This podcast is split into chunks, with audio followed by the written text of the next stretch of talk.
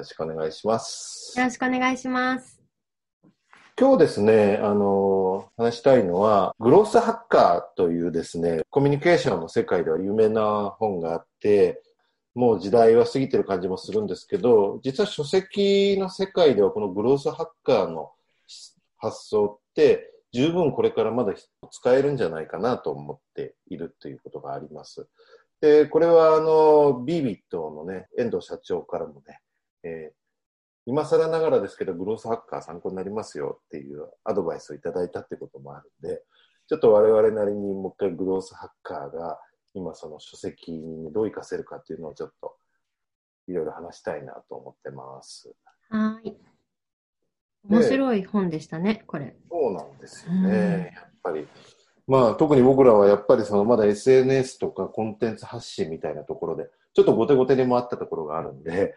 意外とちょっと古い本ではあるんだけど、十分ヒントがたくさんあるなと思ってます。本当に。で、まあこれはやっぱりその製品とか商品の話してるんですけど、僕らあえてそのそれを製品商品を書籍っていうふうに言い換えてうん読み込んでるんですけど、あの、つまりまず書籍自体をもうすでに、あの書籍をどう発信するかではなくて、書籍自体がもう勝手に人が口コミとか広げてくれるマーケティングマシーンにすることが大事だっていうふうに書いてあるんですね。なので、まあもちろん今どうやって我々の本を伝えていくかと考えてるんですけど、書籍自体とか、もうそもそもこの本自体が人が口コミしたくなるようにするためにはどんな本作りをしたらいいかとか、どこを拾い出したらいいかっていうのがね、すごく参考になったところなんですよね。なんか具体的に、この書籍をね、マーケティングマシーンにするというか、この本本自体が口コミになるっていう意味で、なんか我々の本で参考になりそうなものってあったりしますか、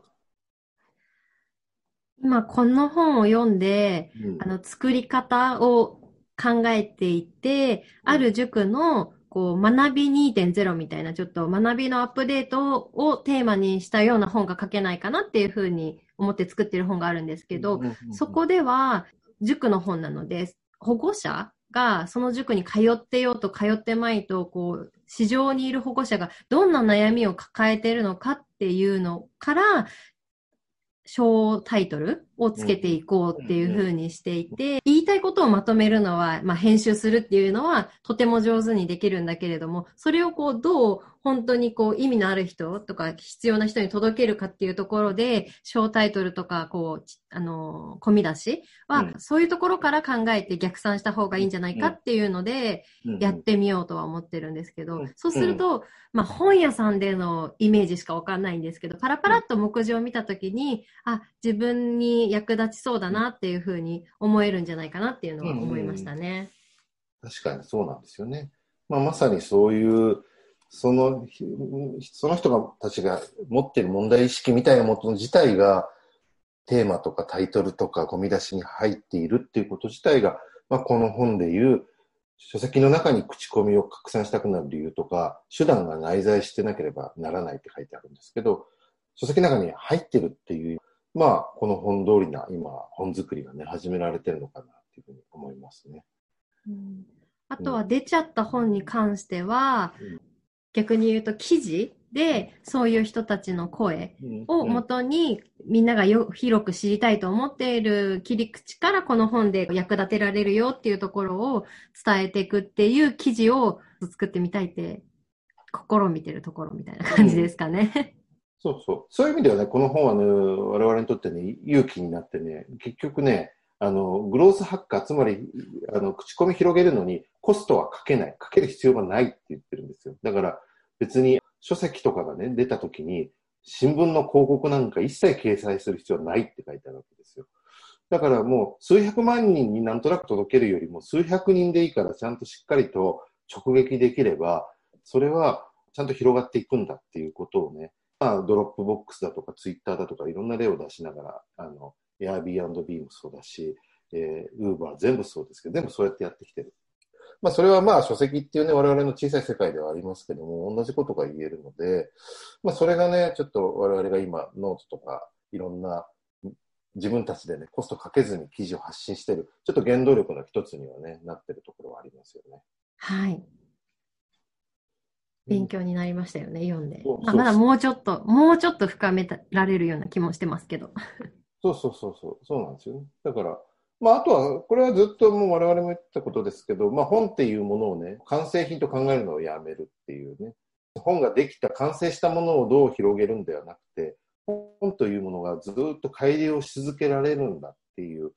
こと、商品を改良し続けられるんだ。そのためにマーケティングとかコミュニケーション戦略があるみたいなことを、あの、グロスハッカーは言ってるんですけど、実は本も印刷してそれで終わりではなくて、その後のアフター記事として本を読んだ人がより楽しめるものとか、それが、あの、電子書籍だとか、まあ、有料記事みたいなものを使うことによって、本っていうものが永遠に終わらない、完成品ではなくて、永遠に進化し続けられるものだっていうふうに、まあ、我々も考えてるんですけど、グロスハッカーがそういうことをやっぱり言ってるのは、すごく共感しましたね。そうですね。本を2釣り3釣りとしていくときに、